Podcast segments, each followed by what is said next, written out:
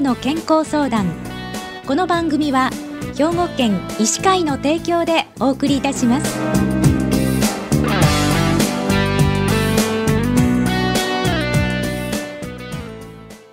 みんなの健康相談ご案内の広市加子です。今週は兵庫県医師会の神戸市須磨区国立病院機構神戸医療センター産科婦人科部長でいらっしゃいます。竹内京介先生にお話をお伺いします。竹内先生おはようございます。おはようございます。今日はよろしくお願いいたします。よろしくお願いします。えー、お便りをいただいておりますのでご紹介いたします。82歳の女性からなんですが75歳頃より膣部に不快感があり診察の結果子宮脱と言われました。ペッサリーを入れていただき帰宅しましたが不快感と痛みが強く再び病院に行き取り除いていただきました。その後膵臓がんの手術をし体重は20キロ減。子宮脱は治ったのかと思っていましたがまた同様の症状があり受診したところ子宮脱と診断されました。そして2度目のペッサリーを入れました。不快感も痛みも最初の時とは異なりありませんでしたがその後水分を含んだクリーム色に薄い緑色を混ぜたような織物が毎日下着につくようになり受診しました。異常なしと言われましたが毎日パッドを当てないと下着が汚れてしまいます。取り替えないと陰部が痒くなってしまいます。このような症状が一生続くと思うと耐えられません。昨年5月頃子宮がんの検診を受けましたが異常はありませんでしたといただいたんですけれども、えー、この82歳の女性の方子宮脱と言われたということなんですけれどもこの子宮脱っていうのはどのような病気なんでしょう、えー、膣から子宮が下がる病気のことを言います、はい、重症になると完全に子宮が膣の外に出てしまうこともあります子宮以外にも膀胱や直腸が下がる場合もあり最近はまとめて骨盤臓器脱と呼ぶようになっています。はい、どのような症状があるんですか？と膣内に何かが触れたり膣から何かが出てきたりするといった症状以外にも下半身に何とも言えない嫌な不快感織物などがあることもあります、うん、また脱出した臓器が下着に擦れるために不正出血があり子宮がんを心配して受診する人もいます、うん、しかし子どもの受験や家族の介護産婦人科受診の抵抗感からなかなか受診に至らないことも多いです、うん、骨盤臓器脱が悪化すると不快感だけではなくて頻尿や尿漏れあるいは便や尿が出にくくなって日常生活に支障をきたすこともあります、はい、また友達との外出や旅行を避けるようになり生活の質を悪くすることもあります、うん、この骨盤臓器脱こういう人って多いんですか？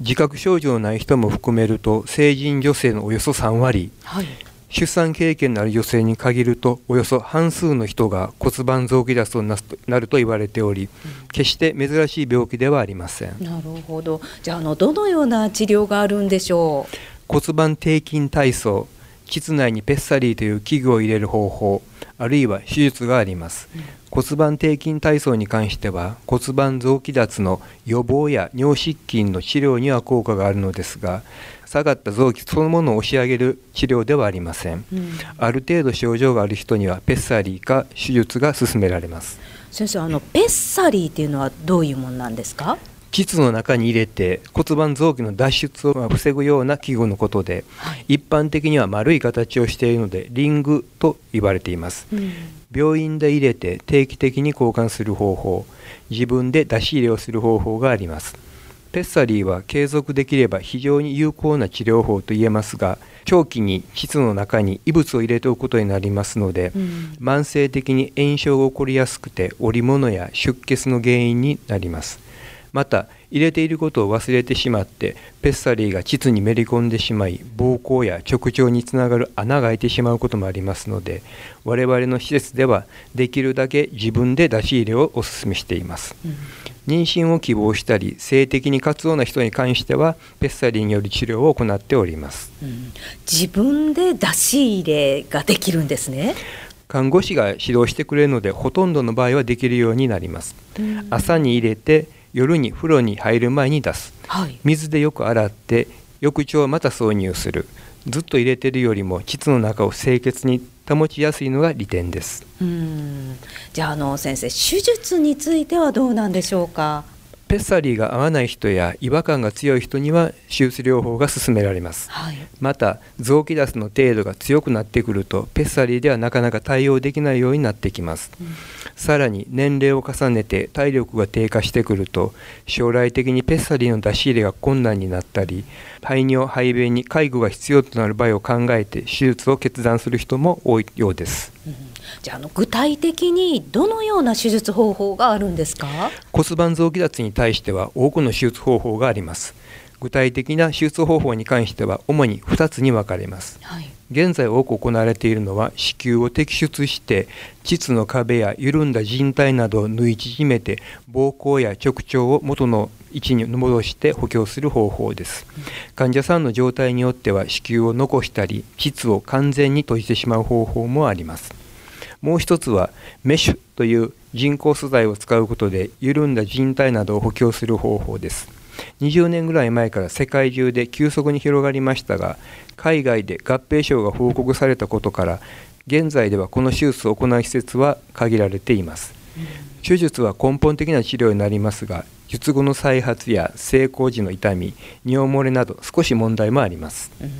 じゃあのどの手術方法を選ぶかっていうこう基準みたいなものあるんでしょうか？どの臓器がどの程度下がっているか今後の妊娠の希望や性生活の程度膣の状態や合併症の有無服薬している薬の種類などを考慮しながらどのような手術が適しているかを主治医と決めていくことをお勧めします。うん。あの費用はおいくらぐらいのものなんでしょう、まあ、いずれの手術も差額ベッド代食事代を除いて3割負担で20万円前後になります、うん、高額療費制度が適用されるので自己負担は10万円程度です、うん、でこのお便りの方は織物ですとかこう陰部のかゆみについてもこう悩んでらっしゃるんですけれどもこの辺りどうでしょう？織物は脱出した子宮の先が下着などに触れて炎症が起きることで生じます、うん、臓器の位置を戻して元に戻れば織物も不快感も治るので心配はいらないと思います、うん、なるほど。じゃあ最後にまとめていただけますか？骨盤臓器脱は多くの場合命に直接関わることはありませんが生活の質を悪化させる原因とはなります。受診のハードルは低くはありませんが陰部の不快感排尿症状などがある場合はまず産婦人科を受診することをお勧めします。治療によって多くの患者さんがこんなにすっきりするんだったらもっと受診すればよかったとおっしゃっております。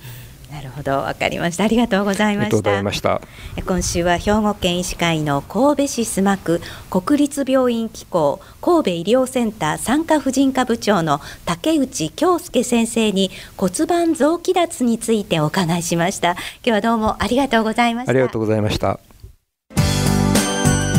みんなの健康相談。ご案内は広市加子でした。